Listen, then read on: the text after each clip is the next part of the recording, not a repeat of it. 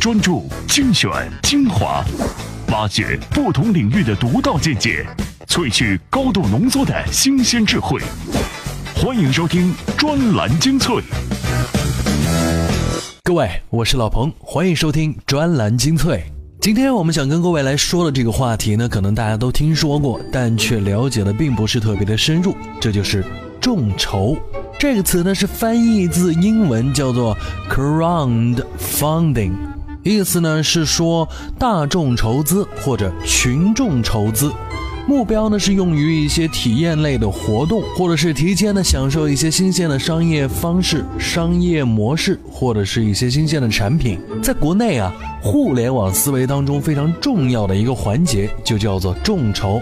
意思是说，如果你的点子够好，你的创意够新，你在这件事情上投入的注意力够多，那么你就可以赢得更多的人了解你的梦想，了解你的想法，然后他们一起出钱来帮你实现梦想，同时也享受你的服务。其中最典型的案例啊，就是早几年，应该说是这几年。一直还比较时兴的一种商业方式，叫做很多人的什么什么什么什么，包括很多人的咖啡馆、很多人的小饭店、很多人的电影。对，没错，在台湾就有电影是以众筹的方式来拍摄的，而我们今天就会跟各位一起来探讨一下众筹这件事儿。当然，其中发言的都是我们的编辑团队找出来的精彩文章。精粹众筹系列话题，在中国，我不相信众筹，我们不做众筹了。众筹的春天会来吗？众筹只属于精英社群的合伙游戏，人类历史即是一部众筹史。专栏精粹，让我们同这个世界谈谈。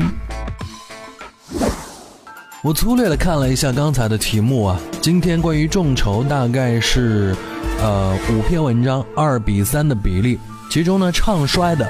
占到了三篇，另外两篇虽然没有唱衰，从题目来听也并不是特别的妙。那么这个我们还不太了解的众筹到底怎么了？我们先从第一篇文章开始。为什么点名时间不做众筹了？专栏文章：为什么我们不做众筹了？作者：点名时间 CEO 张佑。从二零一一年七月上线运作至二零一四年。点名时间是国内最早也一直是最大的众筹平台，但是我们在二零一四年四月对外公布我们放弃众筹，这背后有很多的原因，一直没有公开对外说明。今天我们觉得有必要告诉大家，众筹为什么在中国水土不服。第一，众筹模式把极客和大众消费者混为一谈。以前做众筹的时候有一个问题，用户分为两种，一种是极客，一种是大众消费者。两种人的需求是不一样的，极客群体要的是参与感，他们希望在产品还没做出来之前，能参与到整个开发过程。你有 bug，我帮你找出来。这个时候产品是不成熟的。而对于大众消费者来说，你的产品不成熟是次品，他们不愿意帮你测 bug，他们希望拿到质量好的产品。这两种用户的喜好和思维习惯是完全不一样的。目前众筹不管如何去做。都无法兼顾到这两种用户，所以我们认为众筹本身是存在问题的。第二，众筹本身词不达意，容易误解。众筹这个词，有的人认为是帮助，有的人认为是投资，有的人认为是预售。你把项目标注为众筹，消费者很难判断你这背后的项目属于哪一个类型。所以，众筹这个词汇不适合某类型的团队。对小团队来说容易混淆，对用户也容易混淆。还有人以为是股权众筹，甚至认为自己可不可以投资这些项目。第三，众筹模式保护机制失衡。众筹模式对项目团队非常宽容，但它无法保护出钱一方的权益。项目团队发货时间可以无限延期，产品质量也可以不如预期，甚至做出来的东西和当初对大家讲的不一样，这都没有关系。因为众筹主张鼓励创新，但是有创新就有失败，这对出钱的用户来说是不公平的。因为没有人想要支持一个不靠谱的团队，所以众筹从模式和机制上来说是有严重缺陷的。这个严重的缺陷会导致一种失衡，导致众筹平台成为不靠谱团队的温床。由于这一系列问题的困扰，众筹概念仍将不断的激化消费者和团队。平台和消费者、平台和团队之间的各种矛盾，而这种矛盾将愈演愈烈，最终会导致众筹行业的混乱。点名时间是国内最早，也是到目前为止啊，靠众筹这种模式上位的新鲜智能数码产品的领先销售网站。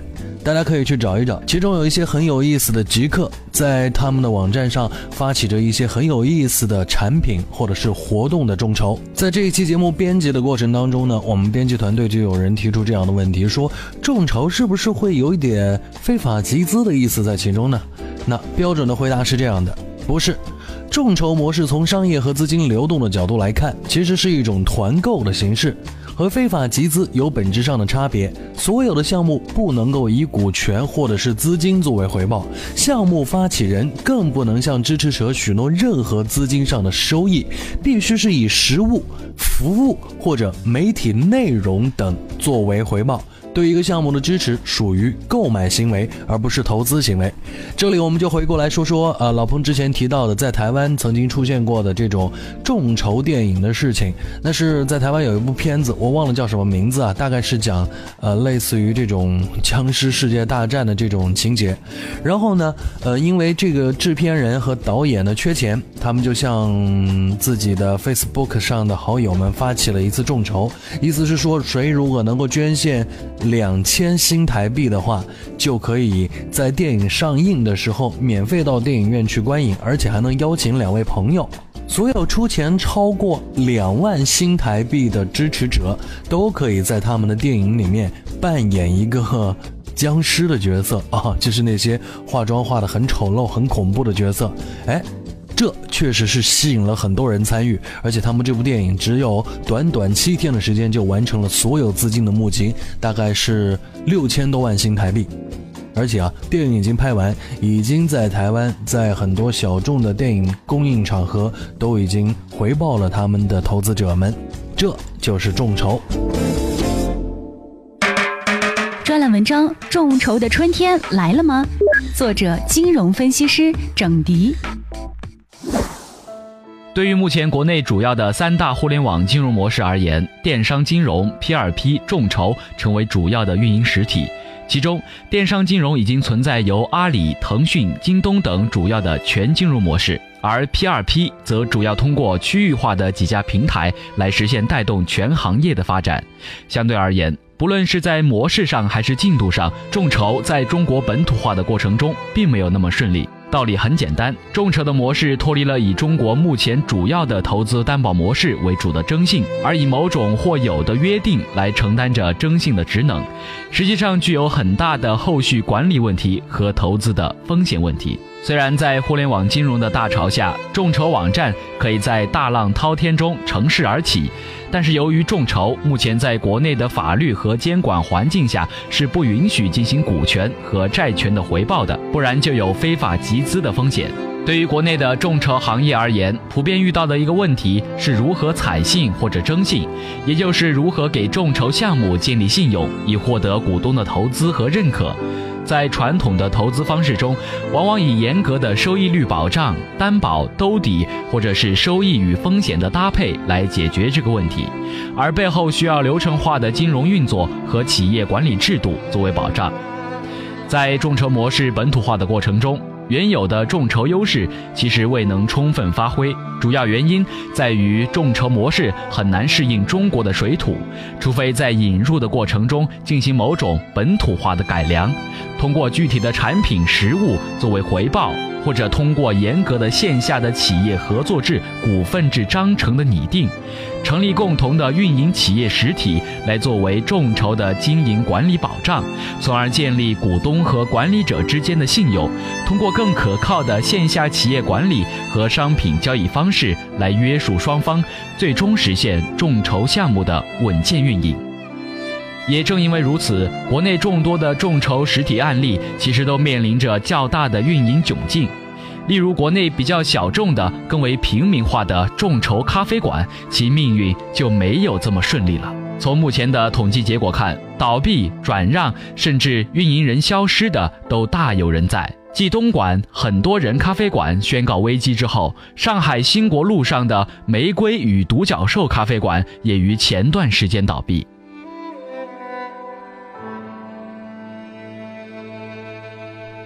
您正在听到的是周一到周五每天为您更新一期的专栏精粹。在这一档节目当中，我们希望用非常精彩的一篇一篇的博客或者是专栏类的文章，跟各位来讨论一个又一个的话题。因为这些文章都是高手们写的，所以啊，也感觉我们能够跟这个世界更近一点。今天各位在我们的微信公众号当中回复两个字“招募”，各位可以看到。我们 Loud News 团队的招募信息，我们希望更多优秀的节目制作人加入我们的播客团队。怎样才能把专栏精粹牢牢掌控在你手中？首先，打开微信，点击右上角的加号，选择添加朋友，再选择公众号，然后在搜索框搜索“专栏精粹”，这样您就能找到我们专栏精粹专有的微信公众号。关注之后，根据提示或回复任意文字，您就能牢牢抓住专栏精粹的尾巴。面对海量资讯，不是每个人都能从容不迫。要追赶时代，就没有发呆的机会。不是我们放弃思考，而是要给自己更好的选择。欢迎收听专栏精粹，让大脑吸收更精致的智慧讯息。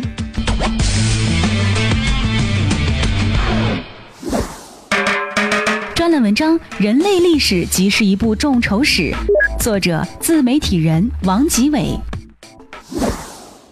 原始社会，生产力与生产工具极为低下，不得不采取众人围猎的方式去狩猎。没有众筹的名义，猎物即是项目，众人就是参与众筹的人。区别在于，人们出的不是金钱，而是力气与高危风险。狩猎成则人人可以分食享用以果腹。狩猎不成，则有参与者丧命的可能。同样，那个时候没有流通的金钱，或者说那是一个以物治物的时代，只有物与物的交换才是有价值的。人们众筹来的猎物，如果吃不完，还可以拿出部分食物与外人交换另外一种食物。因此，众筹诞生之初的目的很简单，只是简单的满足人类本能的需要。中国封建社会始于春秋战国，终于辛亥革命。仅仅清朝就有二百七十多年的历史，两千多年的历史发展历程中呢，众筹已经被发挥的淋漓尽致。君王们一挥手就决定的项目数不胜数，君王的强项是发号施令，但是项目总是有人要做的，总要有人牵头，然后召集合适的人来众筹。然而，国人的智慧不是一起做项目如何，更多的在于考虑如何用人做事。当朝的官吏们则会钻研权宜之学，三十六计的诞生本用于军事，后来却被奉为官场经典。官人们都在深研如何避重就轻去完成别人几乎不能完成的众筹项目。从这时开始，众筹演变为君主发号施令，下面众人参与的方式。项目可能是人力资源的众筹，也可能是钱财粮食的众筹，更有可能是对五湖四海内指的众筹。最终结果会是某些女人从众女中脱颖而出，成为皇后及王妃，继而演绎《甄嬛传》一样的宫斗。可以说，从奴隶社会开始，一直到封建社会的覆灭，众筹就没有公平的说法了。所有的众筹都是为帝王及皇朝服务的。那么，进入社会主义，生产力与生产工具产生了巨大的飞跃，生产关系也有了比较大的变化。八十年代以后，以土地承包责任制为代表，一时众包思维兴起，承包到户的生产方式极大的提高粮食产量。受当时刚起步阶段的经济影响，工业不够发达，粮食产量仍旧无法满足国人所需。同一时期的农村上交公粮与集资，这也是众筹。因为这个众筹，中国解决了温饱问题，中国养活了当时世界六分之一的人口。这是众筹的力量。当代。人们的思维空前活跃。新世纪的头一个十年，中国经济高速发展，创业氛围越来越浓。近几年，国外提及的众筹概念引入到中国，裹挟着西方思维的众筹就这样兴起了。包括设计、科技、音乐、影视、食品、漫画、出版、游戏、摄影等在内的领域，都开始尝试项目众筹。以低门槛、多样性的特点吸引很多人，尤其是创业者们的眼球。其中就包括最近两年频频倒闭或者携款潜逃的 P2P 网贷。总结一下，人类诞生以来一直是群居的。有句话叫做“有人的地方就有江湖”，其实有江湖的地方就有利益，有利益的地方就有合作，而有合作就有众筹。所有的众筹都是为了共同利益，因此三五个人共同做一件事也是一种众筹。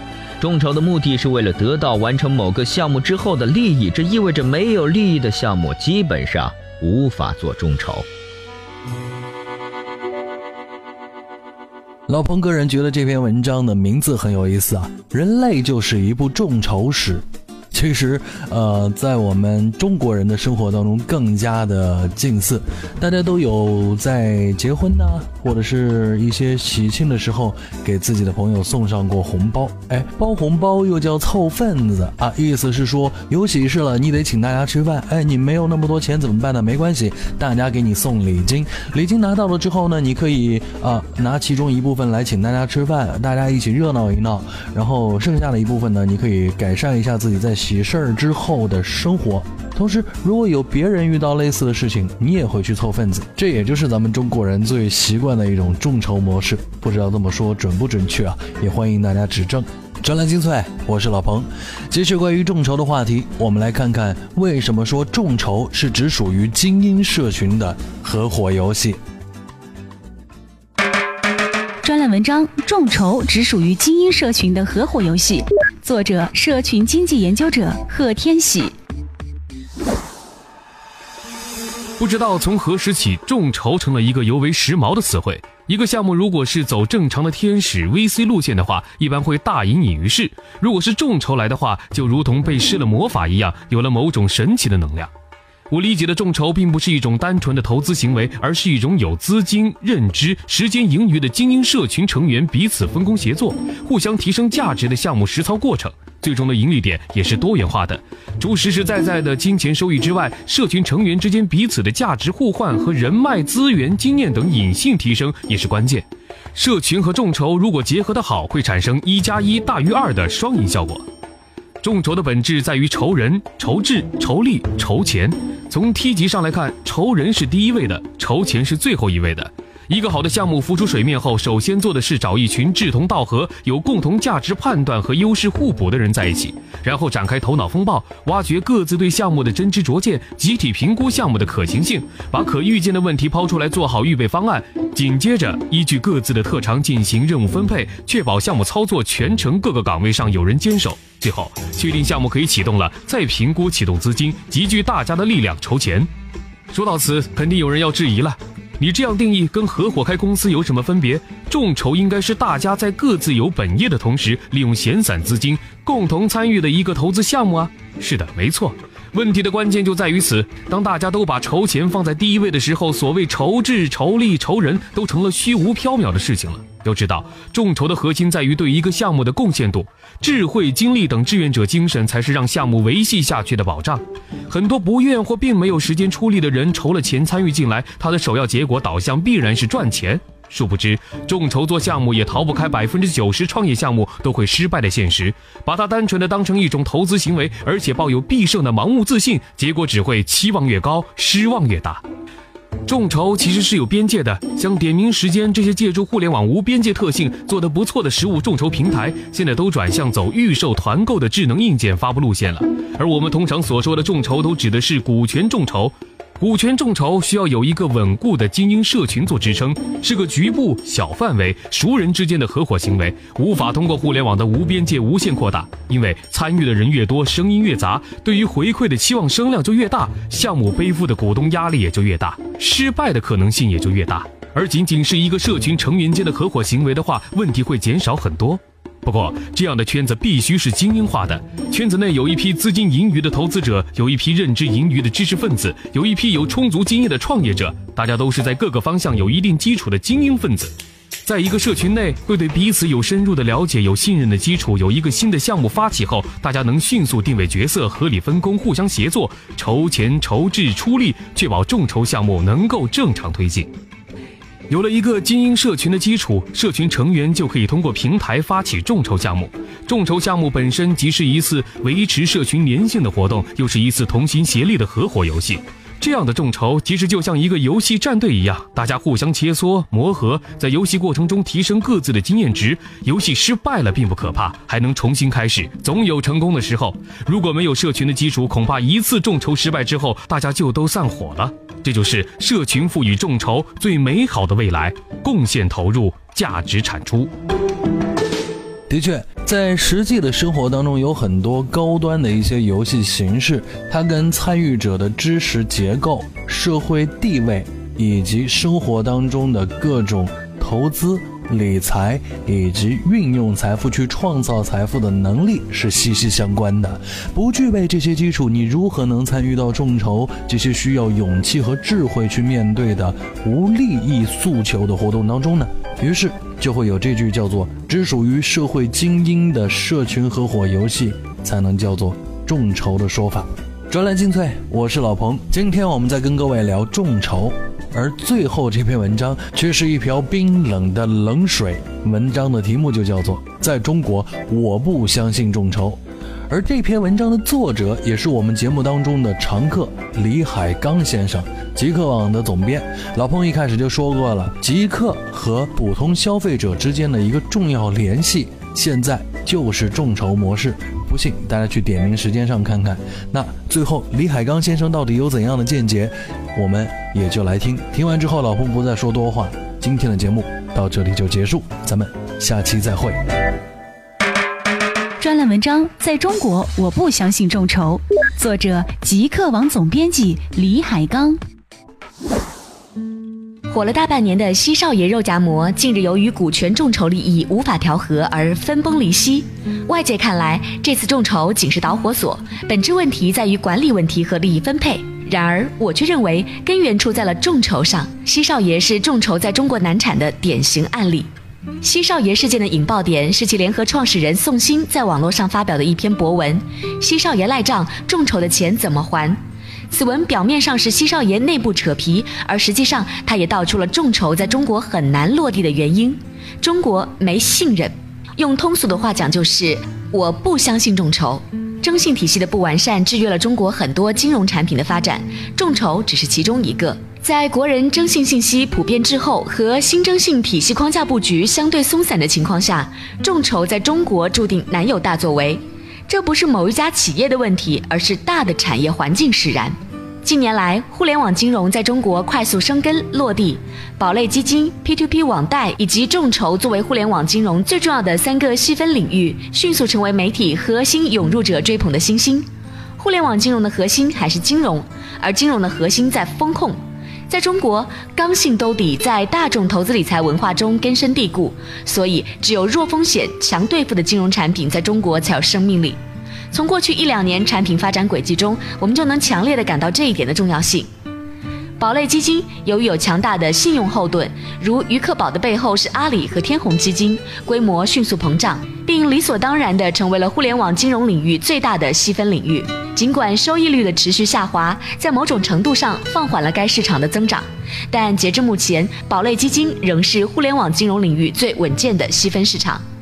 P2P 网贷进入中国之后，经历了深度的本土化改造，纯线上中介模式在中国并不流行，反而是线上线下相结合，平台做信用背书的模式赢得了更多市场。道理也很简单，在弱风险强兑付的投资文化背景下，P2P 投资玩家最先看重的是平台的资金实力和风控能力，两者皆无的平台很难在中国立足。经过几年的野蛮生长，二零一四年以来，P2P 平台沉淀已久的潜在风险集中爆发，跑路倒闭不断，平台的信用是否合规以及抗风险能力的重要性越来越凸显，行业大洗牌已经悄悄地拉开了序幕，大浪淘沙，未来能够活下来的平台不一定是规模最大，但一定是信用品牌过硬的平台。众筹没有信用后盾，中国征信体系又相对滞后，所以中国众筹项目成功率一直比较低，不足百分之三。在中国，众筹更像是团购，玩票者居多，并未形成完善的产业链。未来，随着中国信用环境的改善，众筹在中国的发展可能会出现转机。但是，短时间内，众筹在中国的影响力将远远小于保雷基金和 P2P 网贷，注定是边缘角色。另外，影响众筹在中国发展的还有一个重要因素，那就是中国游资丰富，天使 VC 非常活跃，好的项目一般不差钱，所以众筹在中国噱头意义远大于实际意义。